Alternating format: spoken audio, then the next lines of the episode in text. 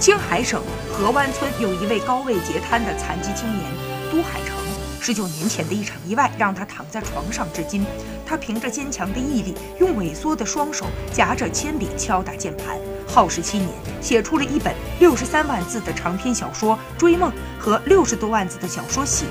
十九岁的生命，想着就这样在床上躺着度过余生，说实话不敢面对。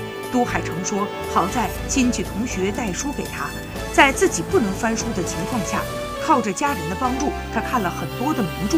这些书里好像有自己的影子，并逐渐引导自己开始反思人生。现如今，他的第二部小说《行》已经完成，已经开始构思自己的新作。我要一直读下去，写下去，活着就要做一点事情，对社会有益的事情。”